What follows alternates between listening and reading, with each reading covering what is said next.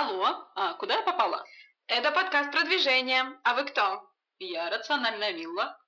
А я креативная Таня. Поговорим?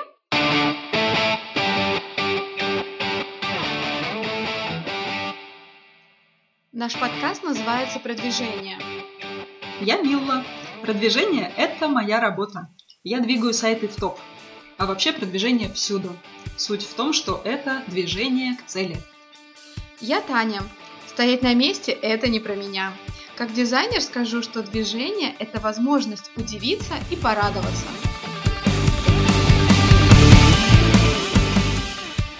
В сегодняшнем выпуске мы говорим о движении в сторону уважения. Поговорим о том, есть ли место уважению в работе, в рекламе и вообще в жизни.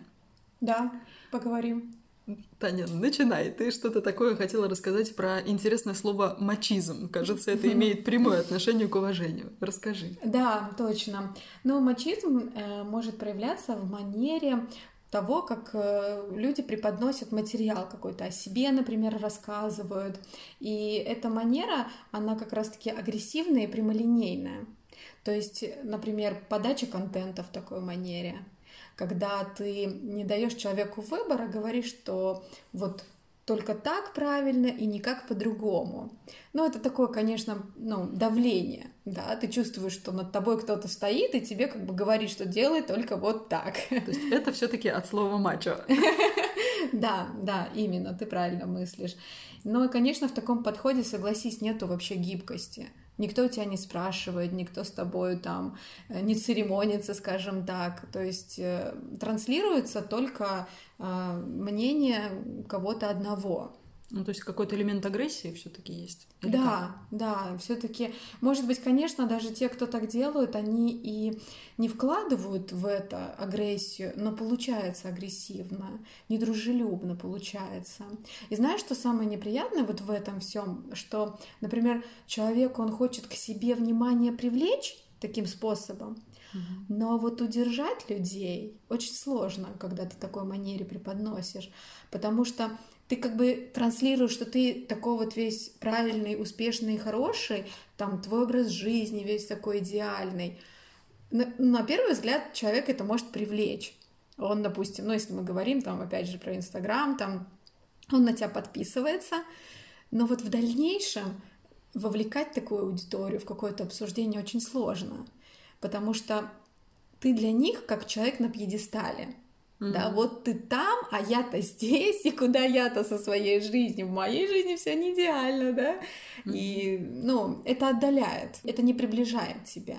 То есть вот эта вот идеальная картинка в Инстаграме, идеальная жизнь, идеальная семья, все такое да, там да, красивое, да, да, это да. тоже из этой же серии, да? Да, да, конечно, это все немножко глянцевые журналы, да, такие, не про настоящую жизнь.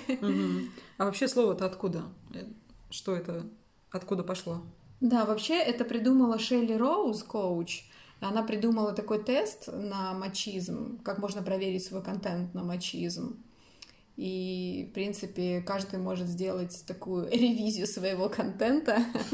Пойду пройду мачо-тест со своим сайтом. Ну, да, потому что на самом деле, вот когда ты много чего, например, знаешь, и ты действительно говоришь правильные вещи, ну, здесь немножко вот можно так вот заблудиться в этом.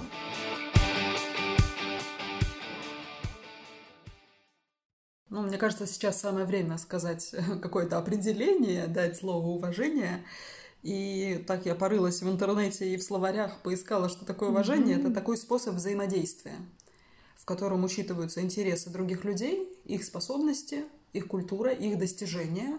Я думаю, что самое важное в начале движения вот в сторону уважения в том, чтобы признать, что существую не только я, и э, на самом деле это не так просто, как это выглядит, потому что каждый человек, как говорится, у каждого человека свой мир, да, и свой мир я хорошо знаю. Это моя жизнь, мои какие-то предпочтения, мои мечты, мои цели, будущее и так далее.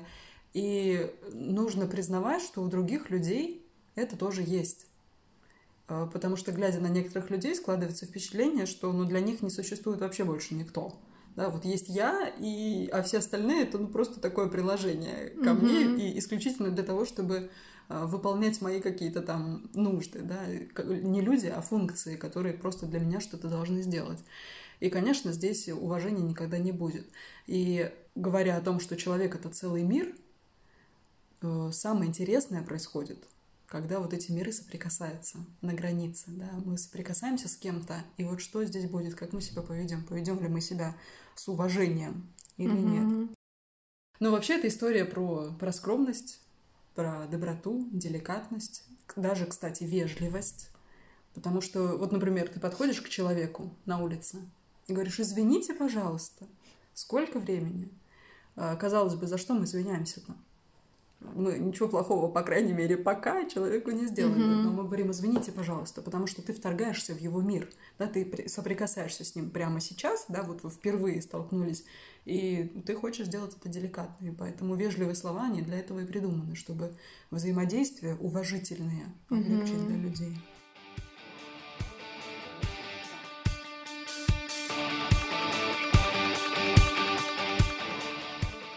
Да, вот если говорить про движение к уважению, например, в моей сфере, в моей работе, то это начинается с того, что я не только слушаю клиента, но и слышу его.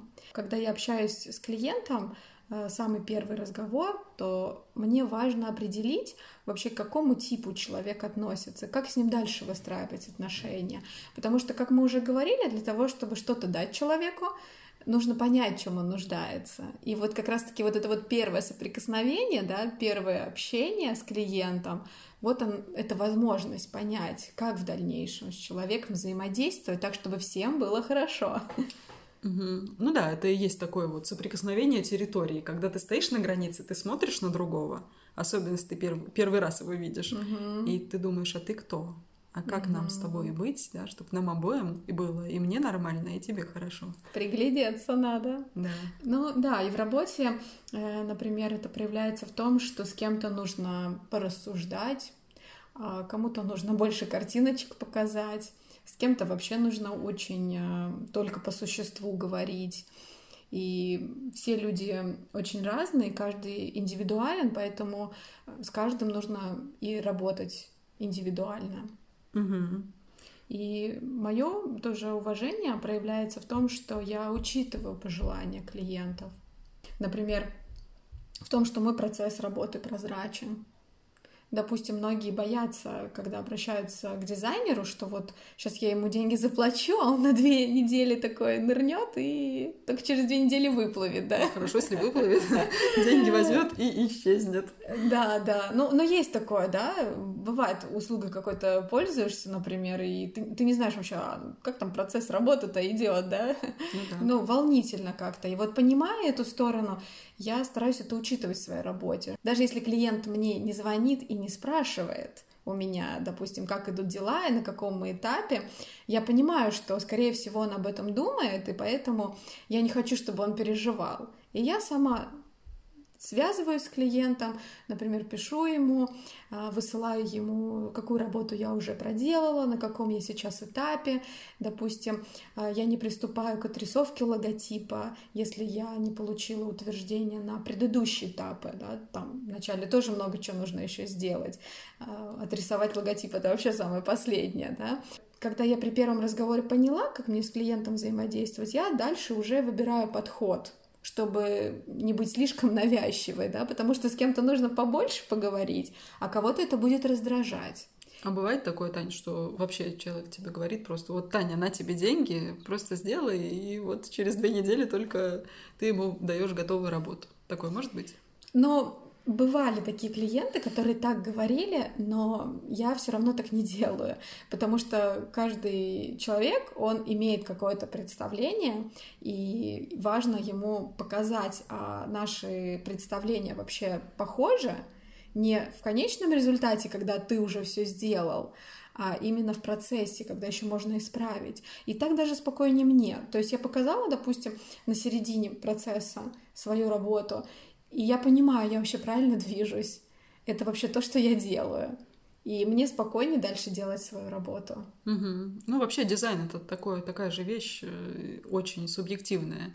Что кому нравится, это очень трудно предугадать. А вот, кстати, бывало у тебя такое, что к тебе приходит клиент, и он заказывает у тебя какую-то услугу, но одновременно показывает свой сайт или свои визитки, или там свою какую-то продукцию, а ты смотришь и думаешь, да кто ж это вам такое сделал-то? Ужас какой. Всякое бывает. Если ко мне человек обращается за логотипом, то мое уважение проявляется в том, что я не иду сразу, к примеру, на его сайт или в социальные сети, не начинаю там порядки наводить. То есть э, дизайнер это не тот человек, который там с ноги дверь выламывает, да, и говорит, всем сидеть, я тут пришел, я все знаю, да. Ну, если не просили, то я этого не делаю. Мгм. Ясно. То есть такой жесткой ревизии не будет Конечно, экспертной. Да, конечно, если вот в ходе работы, ну, к примеру, клиент э, заказал логотип, а потом говорит мне, а что ты думаешь про мой сайт, а сочетается ли он там с моим фирменным стилем? Или заказал визитку, а потом говорит, что а вот логотип, э, как ты считаешь, он вообще у меня какой, да, на твой взгляд? Ну, то есть тогда как-то аккуратно, да, можно поговорить с человеком, и если действительно все не очень хорошо, то как-то аккуратно об этом сказать нужно. Ну, потому что ты, э, ты имеешь взгляд, да, правильный на это, и ты можешь помочь человеку. Но здесь, кажется, вопрос в том, как ты это скажешь. Да, Потому- безусловно, без мачизма. Ну да, можно же сказать культурно, вежливо, даже о какой-то проблемной части его дизайна. Да, да, точно.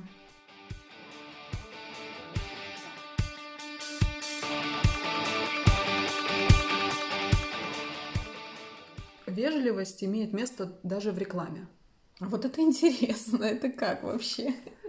Ну да, с одной стороны кажется, что мы, конечно, не можем на рекламном щите или где-то на сайте написать э, «Извините, пожалуйста, нажмите, пожалуйста, вот на эту кнопку, чтобы сделать заказ», но в то же время сам тон нашего обращения может быть либо вежливым, уважительным, либо, либо нет.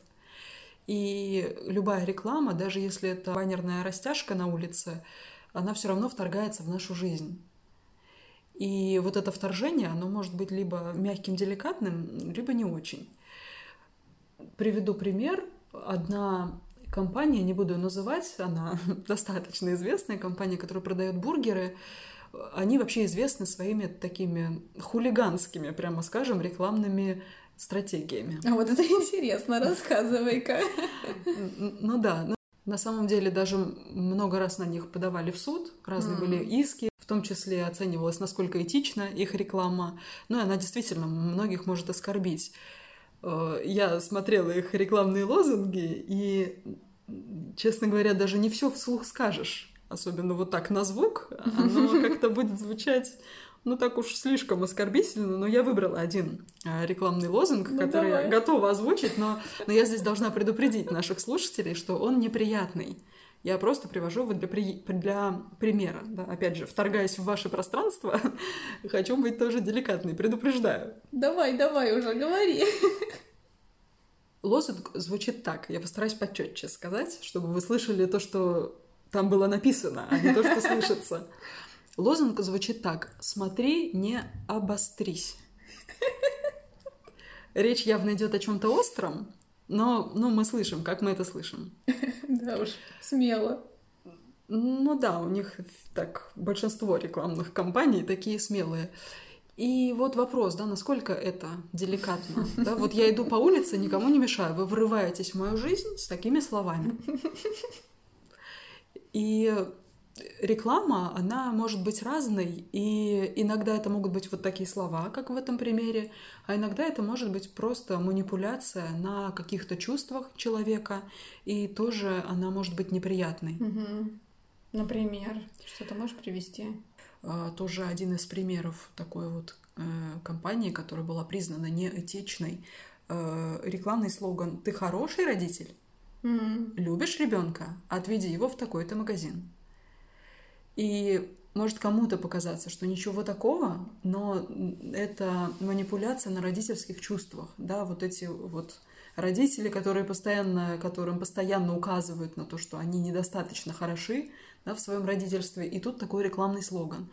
Это, конечно, ну, просто неэтично. И такая цифра попадалась мне на глаза. 22% маркетологов им стыдно признаться, что они маркетологи. А, ты что? Да, то есть такое, ну, принадлежность к этой профессии, э, потому что они участвовали в каких-то неэтичных рекламных кампаниях, ну и сами чувствовали, что они. А Если про сайты тогда поговорить, вот, вот как тут это применить, мне интересно.